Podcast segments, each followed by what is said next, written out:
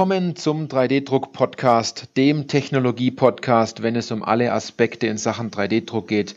Egal ob Hobby, industriell oder professionell, weil es geht ja immer darum, ob Sie Ihren 3D-Drucker im Griff haben oder ob der 3D-Drucker Sie im Griff hat. Ich bin Johannes Lutz und ich freue mich auf diese Podcast-Folge, weil es eine Interview-Folge ist und zwar zu dem Thema 3D-Druck in Bau und Architektur. Das heißt, heute spreche ich nicht alleine. Ich habe einen tollen Interviewpartner heute dabei und zwar Professor Tessmann. Und Professor Tessmann stellt sich gleich nochmal äh, kurz selber vor. Ein, zwei Worte möchte ich aber noch kurz dazu sagen. Er ist ganz besonders im Fachbereich der Architektur, beschäftigt sich sehr viel mit dem Thema 3D-Druck, Additive Manufacturing im Architekturbereich, besonders an der Technischen Universität in Darmstadt. Er forscht dort, er lehrt dort. Herr Tessmann, Klasse, dass Sie heute da sind. Stellen Sie sich doch einfach kurz selbst noch vor, was genau Sie machen.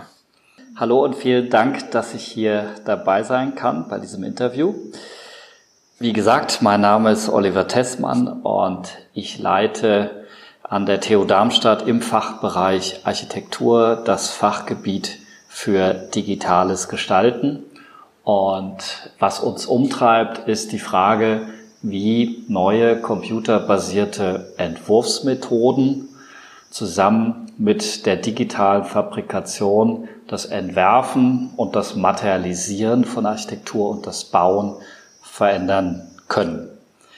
Die Architektur wird seit der Renaissance auf eine Art und Weise produziert, indem Architekten Zeichnungen erstellen und nach diesen Zeichnungen dann andere Leute bauen und mit Hilfe der digitalen Fabrikation sind wir jetzt schon und zukünftig in der Lage, die Trennung zwischen dem Entwerfen und dem Bauen aufzuheben. Wir können diese Prozesse fließender gestalten und das ist etwas, äh, was uns interessiert, was wir spannend findet. Und das ist ein Bereich, in dem wir forschen und lehren. Mhm, mhm. Okay, das ist super interessant, ähm, weil die ganze Welt verändert sich gerade eben.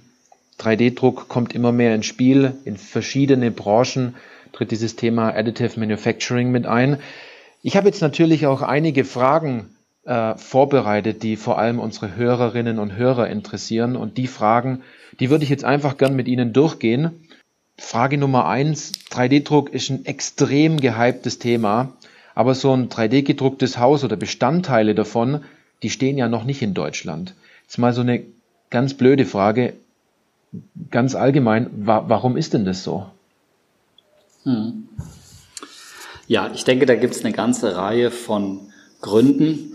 Man kann sagen, dass es erste Prototypen gibt, dass es Demonstratoren gibt äh, von 3D gedruckten Bauelementen. Äh, wir sehen, dass es im Ausland erste Bestrebungen gibt, ganze Häuser zu drucken. Aber ja, in Deutschland gibt es nicht das 3D-gedruckte Haus. Und ähm, ich denke, ein maßgeblicher Grund ist der Maßstab von Architektur. Wenn wir uns heutige additive Herstellungsverfahren anschauen, wenn wir uns 3D-Drucker anschauen, ähm, dann sehen wir, die haben einen begrenzten Bauraum. Der Bauraum wächst bei vielen Herstellern. Aber wenn wir diesen Bauraum vergleichen mit dem Maßstab der Architektur, dann wird schnell klar, man kann nicht in einem 3D-Drucker ein ganzes Haus drucken. Das mhm. heißt, was natürlich möglich ist, ist das Drucken von Komponenten, von einzelnen Bauteilen. Und genau das ist auch der Bereich, in dem viele Institutionen forschen, in denen erste Prototypen entstehen.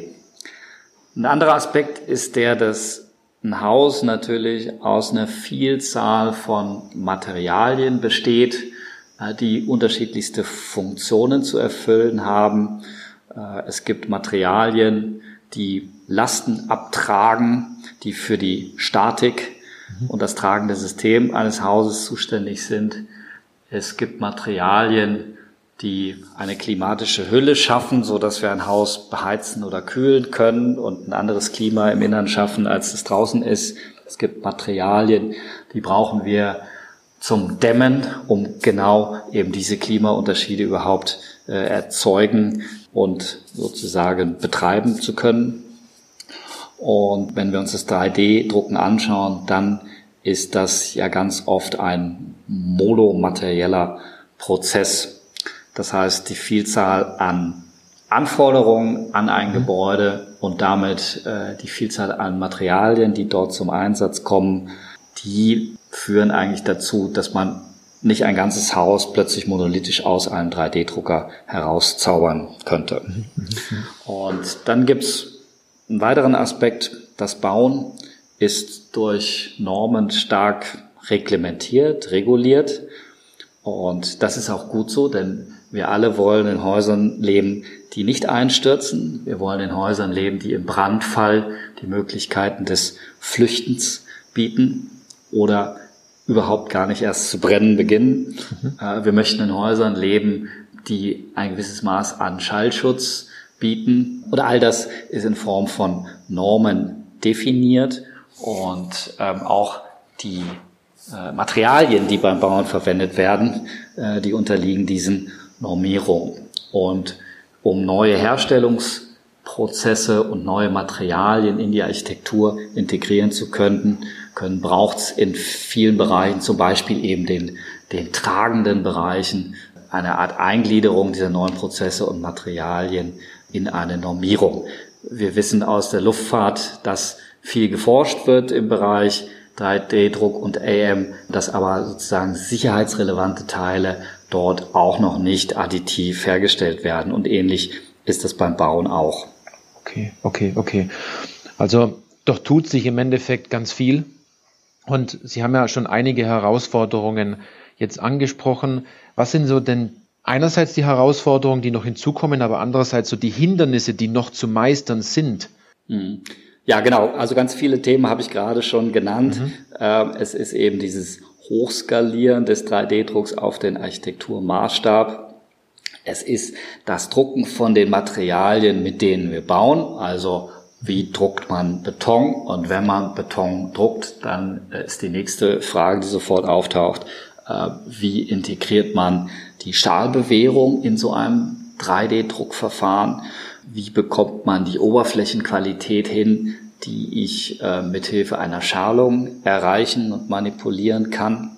Können wir Glas zukünftig drucken? Auch da wird geforscht und gibt gerade auch hier an der TU Darmstadt erste Demonstratoren und Prototypen zum 3D-Drucken mit Stahl. Mein Kollege, der Professor Lange und Professor Knag bei den Bau- und Umweltingenieuren der TU Darmstadt.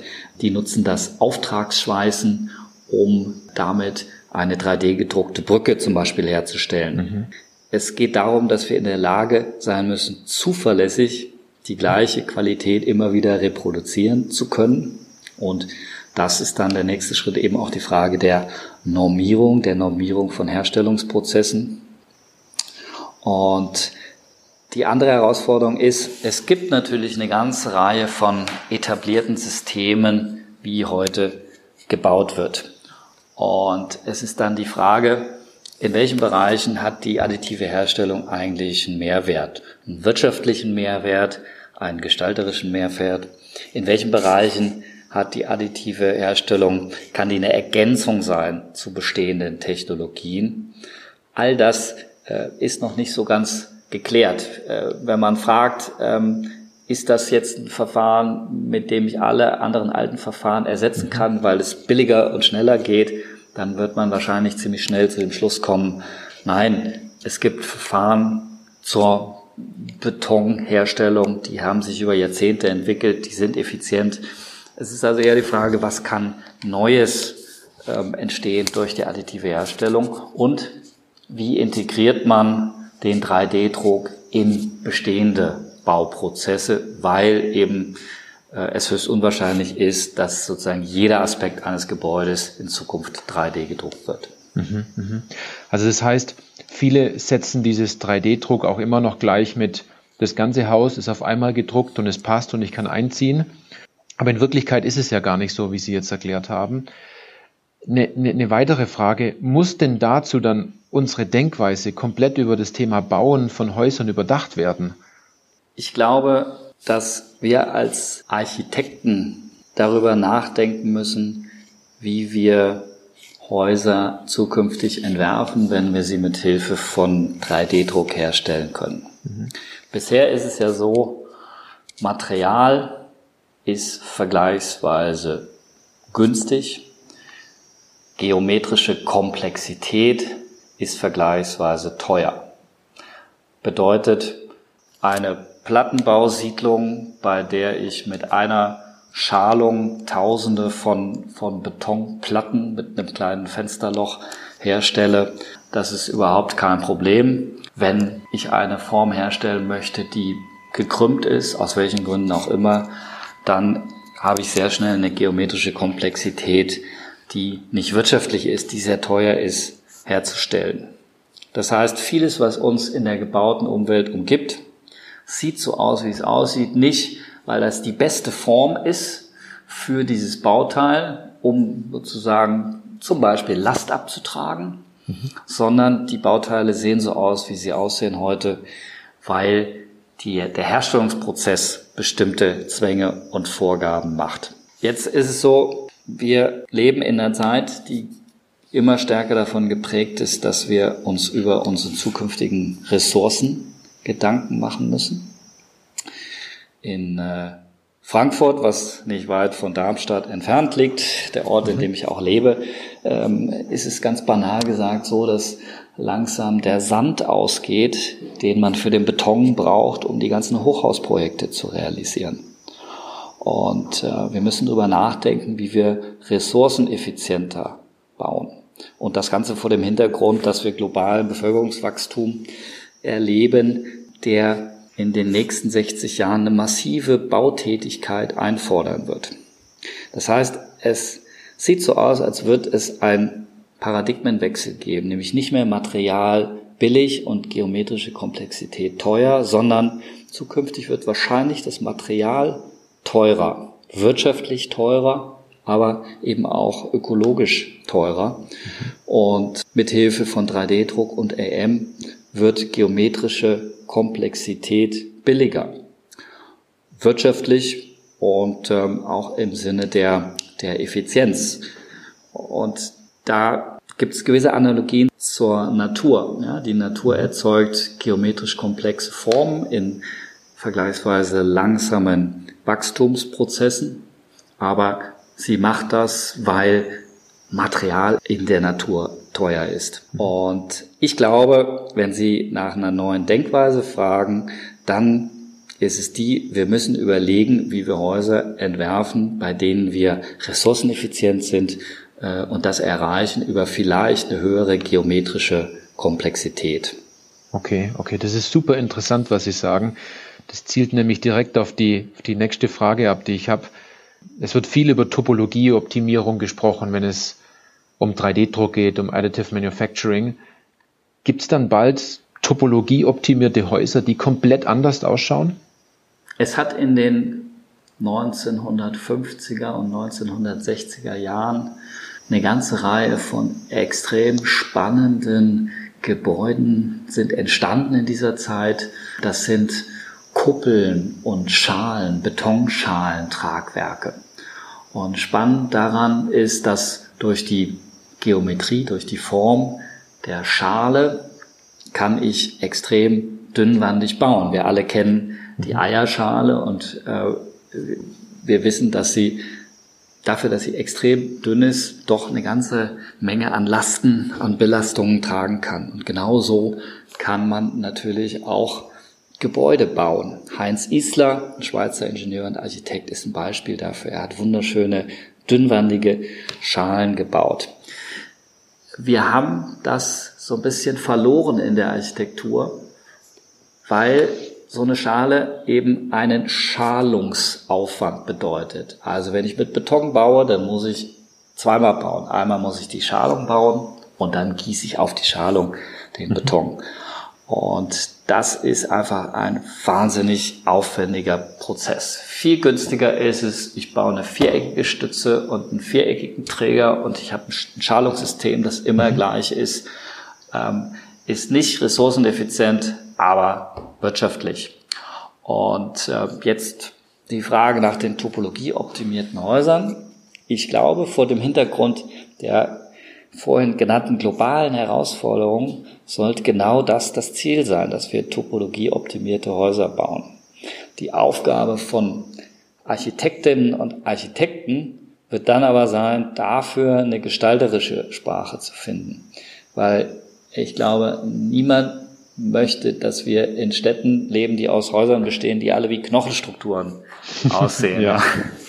Und die Baukultur ist dann eben doch nochmal komplexer als die Topologie optimierte Konsole in irgendeinem Maschinenbauteil. Ja, wir müssen Gebäude bauen, äh, die in der Stadt stehen, die ähm, einen städtebaulichen Kontext haben, die einen historischen Kontext haben äh, und die die Wünsche und Bedürfnisse von, von Menschen erfüllen, die in diesen Häusern leben und wohnen. Und äh, wir haben das in den vergangenen Jahren immer wieder in öffentlichen Diskussionen erlebt, dass es einen großen Wunsch gibt, danach, dass Häuser vielleicht so aussehen wie früher in der guten alten Zeit.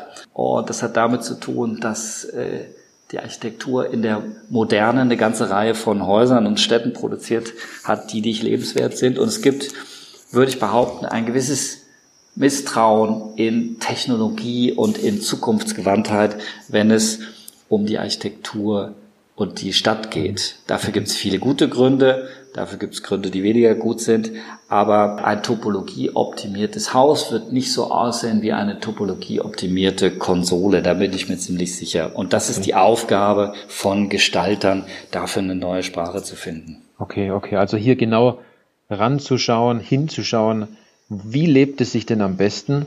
Was macht absolut Sinn? Was ist technisch machbar? Und äh, dann die richtige Designstruktur dafür zu finden. Ne? Was kann man oder was sollte man denn dann überhaupt drucken, wenn es um Häuser geht? Was kann man denn dann Neues erreichen? Haben Sie da ein, zwei Beispiele? Weil es macht ja nicht nur immer Sinn, komplettes Haus zu drucken, bestimmte Bestandteile zu drucken, aber was wäre denn jetzt so, so ein Thema, was Ihnen sofort einfallen würde? Hm. Ja, auf die Gefahren, dass ich mich wiederhole, aber alle Dinge, die zu viel Material verbrauchen in der, in der heutigen Herstellungsart, alle Dinge, die zu viel Abfall erzeugen im Bauwesen, mhm. die sollten wir uns genau anschauen und wir sollten fragen, ob wir nicht mithilfe von 3D-Druck hier eine Verbesserung herbeiführen können. Okay. Es ist heute so, dass 40 Prozent des gesamtdeutschen Abfalles wird erzeugt durch Bautätigkeiten. Das heißt, es gibt an der Stelle ein riesiges Potenzial, Dinge besser zu machen. Und was kann man drucken? Was sollte man drucken? Es wird geforscht im Bereich des Betondruckens. Das ist interessant, weil man eben, wenn ich drucke, dann brauche ich vielleicht keine Schalung mehr und ich muss mein Haus eben nicht mehr zweimal bauen. Einmal die Schalung und dann den Beton, den ich da reingieße, mhm. sondern ich kann schalungsfrei mit Beton arbeiten. Okay, okay. Super ich kann, interessant. Mhm. Ich bin eben, Stichwort geometrische Komplexität, ich bin vielleicht in der Lage, gekrümmte Formen zu drucken. Die sind schön oder nicht schön, das muss jeder für sich selber entscheiden, aber es gibt eine ganze Reihe von Formen, die haben ein sehr effizientes Lastabtragungsverhalten. In historischen Gebäuden kennen wir die Bögen, die Kuppeln, die Schalen. Die machen eine ganze Menge Sinn, wenn es um das materialeffiziente Lastabtragen geht. Und eine andere Sache, die derzeit noch wirklich in den Kinderschuhen steckt, aber extrem spannend ist, ist das Drucken von Materialien mit einer wechselnden Dichte.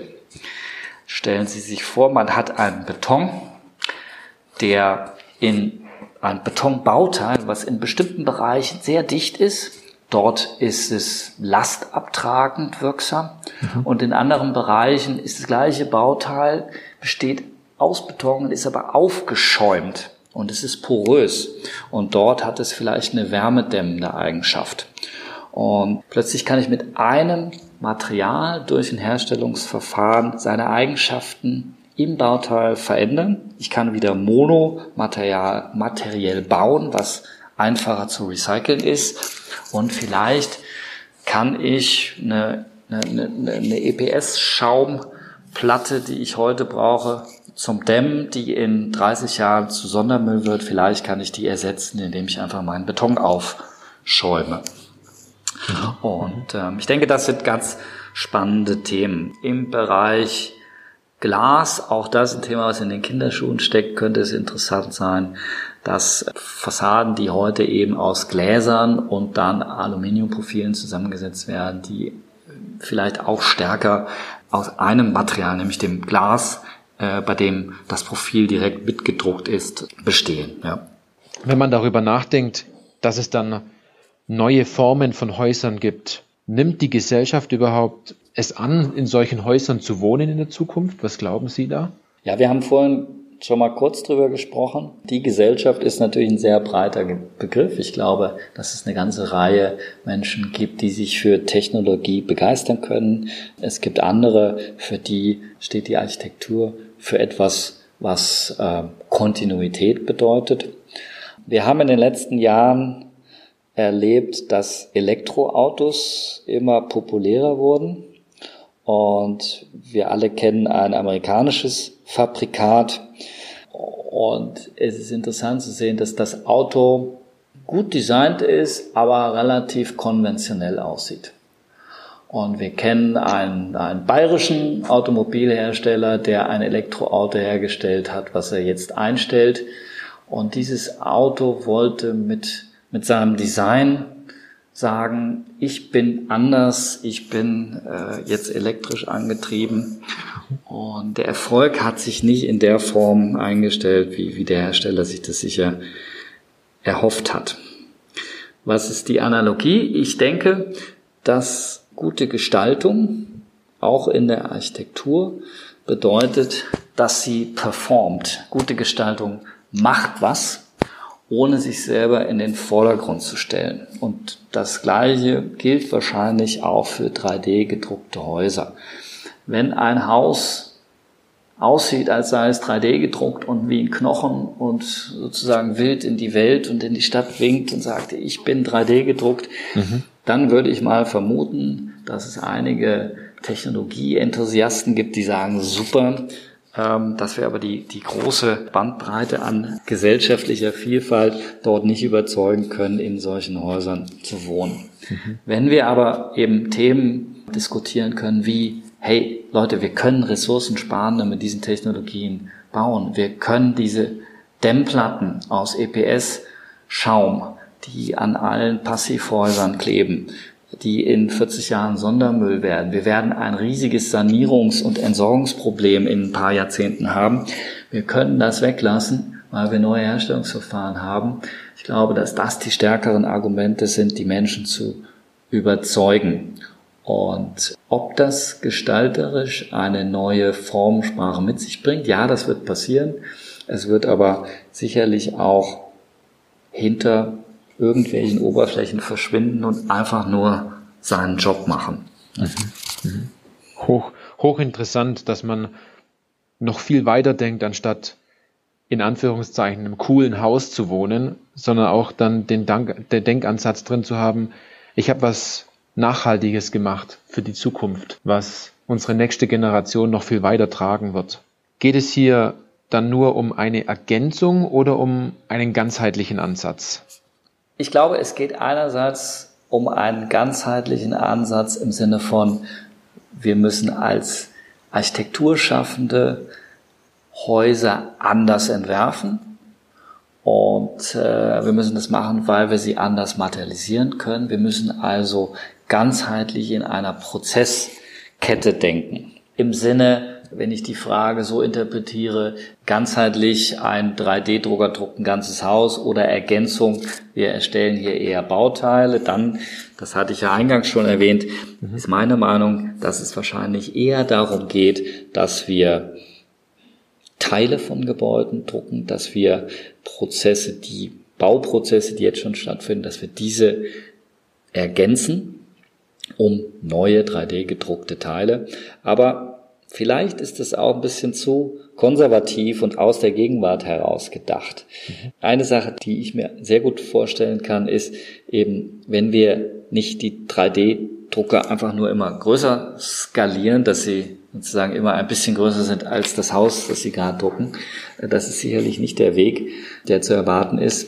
Was man sich aber vorstellen kann, oder was ich mir vorstellen kann, ist, ähm, dass es in, in ein paar Jahren oder Jahrzehnten ja so eine Art Schwärme von kleinen 3D-Druckrobotern gibt, die autonom auf Baustellen äh, agieren und die eben sozusagen als Teamwork miteinander kommunizierend ähm, Häuser bauen und durch diese Dezentralisierung dann in der Lage sind, auf Kontext zu reagieren, bestehenden Strukturen umzugehen. Das ist, also ich habe mir das gerade gedanklich ausgemalt, wie auf so einer Baustelle so eine Einheit an kleinen 3D-Druckern steht, die, die so Teilbereiche drucken. Das ist ja ein völlig neues Bild, wenn man sich das mal gedanklich ausmalt. Ne? Ich glaube auch, dass sich der Markt sich solche Dinge im Moment ausmalt, was, was tut sich denn gerade in dieser Branche, in diesem Markt? Es gibt ja auch einige Startups, die was machen. Es tut sich einiges. Wir sehen, dass es gerade im Bereich des äh, Druckens von Beton erleben wir einen Transfer sozusagen aus der Forschung heraus in die Praxis. Das sind Unternehmen, die interessanterweise oft von Architekten gegründet werden, Architekten oder Designern, die dann plötzlich eben auch zu ja, so Mini-Bauunternehmen sozusagen werden. Ein spannendes Beispiel ist die Firma Xtree in Paris, die sich mit 3D-Betondruck auseinandersetzt. Und die haben wirklich das Anliegen, diese Technologie in unterschiedlichste Bereiche zu bringen. Die drücken, die drucken komplex gestaltete Stützen für Gebäude, die drucken aber auch Regenrückhaltebecken, mhm. äh, die, die, die in der Kanalisation unter der Straße verschwinden. Und sie sind wirklich Dienstleister, die schauen, wo können wir denn diese Technologie einsetzen. Das finde ich hochinteressant. Es gibt das Studio Rap in Rotterdam. Das sind Gestalter, die wollen wirklich sagen, wir, wir wollen mit diesem neuen Verfahren untersuchen, welche neuen gestalterischen Möglichkeiten äh, durch den Betondruck entstehen und sie entwerfen Dinge und bauen gerade kleine Wassertaxi-Haltestellen im Hafen von Rotterdam. Mhm. Wir haben die Firma MX3D, auch in den Niederlanden, in Amsterdam, die beschäftigt sich mit Stahldruck und die die drucken gerade eine Brücke, die in Kürze in Amsterdam über eine Gracht spannt, eine Fußgängerbrücke, über die Menschen dann laufen können. Also ein sehr ambitioniertes und auch komplexes Projekt. Wir sehen aber auch, dass die großen Unternehmen zumindest ihre Fühler ausstrecken und sich fragen, was, was passiert denn da gerade? Müssen wir da mitmachen oder können wir so weitermachen wie bisher? Die meisten gucken eigentlich positiv in die Richtung und hoffen, dass, dass, dass sie ihre Prozesse durch 3D-Druck verbessern können. Ein großes skandinavisches Bauunternehmen hat eine ganze äh, Forschungseinheit äh, in Großbritannien aufgekauft zum Thema 3D-Betondruck, um äh, das Thema im Unternehmen weiterzuentwickeln. Das heißt, es gibt auch hier die ganze Bandbreite von Start Startups, die sich ausgründen aus Forschungseinrichtungen ähm, und es gibt die ganz großen, die das alles sehr genau betrachten und beobachten und teilweise sich selber auch dort schon engagieren. Okay, okay. Also da tut sich gewaltig was auf dem Markt. Es ist so eine Aufbruchsstimmung da. Ne? Jetzt war zwar meine nächste Frage, mit welchen Materialien wird überhaupt gedruckt und wie schätzen Sie das Ganze als Experte für die nächsten fünf bis zehn Jahre ein? Sie haben gesagt, Beton wird was gemacht, aus Stahl wird etwas gemacht, aus Glas. Was gibt es denn noch für Materialien, wenn ich jetzt kurz auf den ersten Teil der Frage zurückgreifen darf? Hm. Wir sehen, dass auch im Bereich der Keramik einiges passiert. Es gibt vergleichsweise großformatige Drucker, die äh, Quarzsand drucken können. Das ist ja eine Technologie, die mhm. so aus dem Gussformbau kommt. Und ähm, so eine Quarzsandform, in die man dann Stahl gießt, ähm, die ist eigentlich für etwas ganz anderes hergestellt worden als die muss kein Bauteil sein, die muss die muss eigentlich nur eine Form sein in einem Gussverfahren. Interessant ist aber, wenn man dieses vergleichsweise schwache Material 3D gedruckter Quarzsand verbindet mit einem Entwurfsprozess, der Formen erzeugt, die zum Beispiel nur druckbelastet sind, mhm. dann kann ich plötzlich ein Material, was spröde ist was eigentlich keine Biege- oder Zugkräfte aufnehmen kann, wenn ich das in eine Form 3D drucke, die nur durch Druck belastet wird, dann kann ich sie plötzlich als tragendes Bauteil einsetzen. Das sehen wir, dass das in der Forschung stattfindet, dass das langsam Richtung Praxis läuft. Es gibt den Druck von Kunststoff. Da wird experimentiert. Wir haben natürlich hohe Brandschutzanforderungen im Bauwesen äh, aus gutem Grund. Und da ist das Kunststoff natürlich immer ein Problem in dem Moment, wo es äh, äh, toxische Gase im Brandfalle produziert oder heiß abtropft oder ähnliches. Wir haben das Stahlauftragsschweißen. Das ist vergleichsweise grob, es sind große Schichtdicken und wir haben natürlich das selektive Lasersintern. Und da ist es so, dass einfach die Preise für die Herstellung von Bauteilen, die fallen und damit wird es sukzessive interessanter, diese auch in der, in der Architektur und im Architekturmaßstab anzuwenden. Mhm, mh. Super, super interessant, ja. Und ähm, die nächsten fünf bis zehn Jahre, ja, ich glaube, der, der Maßstab wird schon noch mal raufgehen. Also was wir erleben ist, dass Extrusionsdüsen äh, aus kleinen Druckern herausgeschraubt werden und sie werden an Roboterarme gehängt, um einfach größere Objekte herstellen zu können. Der Maßstab geht also rauf. Die Materialpalette wird sich noch stärker erweitern. Ich habe es gesagt, Glas ist ganz am Anfang. Das Aufschäumen von Materialien, Drucken mit Papier. Wir haben hier an der TU Darmstadt ein großes interdisziplinäres Forschungsprojekt Bauen mit Papier. Da ist der 3D-Druck noch nicht mit drin, aber alle schielen eigentlich schon in die Richtung, wenn ich in der Lage bin, chemisch das, das, das Papier eben so aufzulösen, dass ich es durch einen Extruder schicken kann, dann kann ich natürlich auch 3D ja. drucken. Mhm. Ich glaube, dass wir gerade auch in der Architektur, sicher auch in vielen anderen Branchen, komplexere Schichtaufbauten benötigen. Also das reine horizontale Schichten, das funktioniert in vielen Fällen so einfach nicht.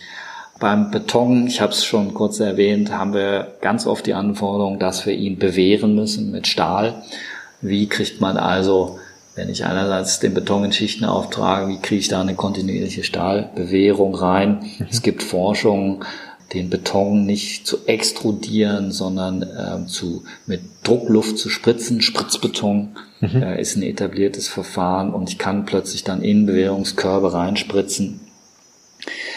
Was für uns als Architektinnen und Architekten dann nochmal ganz wichtig ist, ist, dass wir die entsprechenden Entwurfswerkzeuge zur Verfügung gestellt bekommen oder, und das ist unser Ansatz natürlich auch in, in, meiner, in meinem Fachgebiet, äh, dass wir Entwurfswerkzeuge entwerfen, neue Werkzeuge entwerfen, in denen sozusagen die Möglichkeiten des 3D-Drucks schon eingeschrieben sind. Also heute ist es so, dass wenn ich ein Volumen herstelle, wenn ich einen Würfel modelliere in, in der Modelliersoftware, dann sind es eigentlich nur sechs zusammengeschobene Flächen. Also ich, ich, ich erzeuge eigentlich nur die Repräsentation der äußeren Hülle. Es ist immer noch eine Fläche.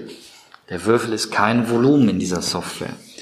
Und vielleicht wird es zukünftig so sein, und auch da sehen wir erste Ansätze, dass wir Volumen nicht mehr über sogenannte Boundary Representations, also ihre äußere Hülle beschreiben, sondern durch eine Aggregation von äh, dreidimensionalen Pixeln, also Voxeln. Ja. Mhm. Und wenn man das macht, dann kann man vielleicht zukünftig auch die Eigenschaft von jedem einzelnen dieser Voxel ganz genau bestimmen, seine Dichte bestimmen, vielleicht auch das Material bestimmen und dadurch Bauteile ja maßgeschneiderter auf ihre Anforderungen zu entwerfen und zu materialisieren. Eben habe ich also gesagt, der Maßstab geht rauf im Drucken. Mhm. Wenn wir über die Entwurfswerkzeuge nachdenken, vielleicht geht der Maßstab runter. Architekten entwerfen im 1 zu 1000, wenn Sie die Stadt anschauen, im 1 zu 100, wenn Sie die Bauantrag einreichen, ähm, im 1 zu 20, wenn Sie Details entwickeln.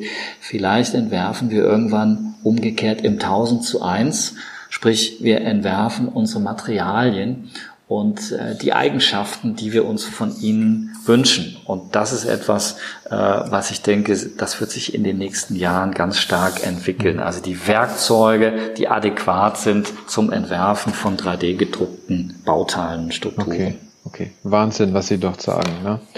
Ich glaube, dass dieses Thema viele Podcast-Hörerinnen und Hörer ganz hungrig gemacht haben auf noch mehr Informationen. Und da möchte ich jetzt natürlich kurz den Hinweis geben auf Ihr Symposium, das Sie auf der Formnext anbieten. Was machen Sie dort bei diesem Symposium und was nimmt der Teilnehmer, wenn er dort hingeht? Was nimmt er denn dort mit? Mhm. Ja, ich bin auch schon total gespannt, dass wir auf unser, auf unser Symposium, was ich gemeinsam mit meinem lieben Kollegen Ulrich Knag ähm, aus dem Fachbereich der Bauingenieure organisiere. Wir machen das gemeinsam bereits zum fünften Mal. Wir waren jetzt viermal an der TU Darmstadt und dieses Jahr, äh, und das freut uns besonders, ziehen wir um nach Frankfurt und zwar auf die Form Next Messe und auf der Messe wird unser Beam Symposium zusammen mit einer Ausstellung stattfinden. Beam mhm. steht für Build Environment und Additive Manufacturing. Und was wir machen ist, wir laden Sprecher ein, wir laden Leute ein, ihre Forschungen und äh, ihre Projekte zu präsentieren und mit uns zu diskutieren. Das sind internationale Gäste. Das Ganze wird auf Englisch stattfinden. Und äh, es kommen Leute aus der Forschung, es kommen Leute aus der Praxis und sie werden ihre Arbeiten zeigen. Ich freue mich auf Gies van der Velden von MX3D, die diese besagte Stahlbrücke in Amsterdam gerade 3D drucken. Ich freue mich auf Theo Saleh von der TU Eindhoven und viele andere, die kommen, ihre Arbeiten präsentieren. Wir haben in den vergangenen Jahren erlebt, dass das eine Plattform war des Austauschs, des, der Diskussion, des kritischen Nachfragens. Und das ist etwas, was ich denke, was Teilnehmer dort äh, mitnehmen können. Man knüpft neue Kontakte, man ist auf dem aktuellen Stand, was die Forschung und die Praxis im Bereich additive Herstellung im Bauen betrifft. Und wir hoffen natürlich, dass ja neue Kontakte entstehen, neue Projekte und Kooperationen entstehen aus Forschung und Praxis. Das Thema ist noch so jung, dass wir das nicht alles sofort kommerzialisieren können. Vielleicht müssen mhm. wir Dinge erstmal ausprobieren und experimentieren. Und dafür sind die Hochschulen da, dafür sind wir da. Und wenn wir das zusammen mit Industriepartnern machen können, dann freuen wir uns, weil der Transfer aus der Forschung in die Praxis natürlich das eigentliche Ziel ist.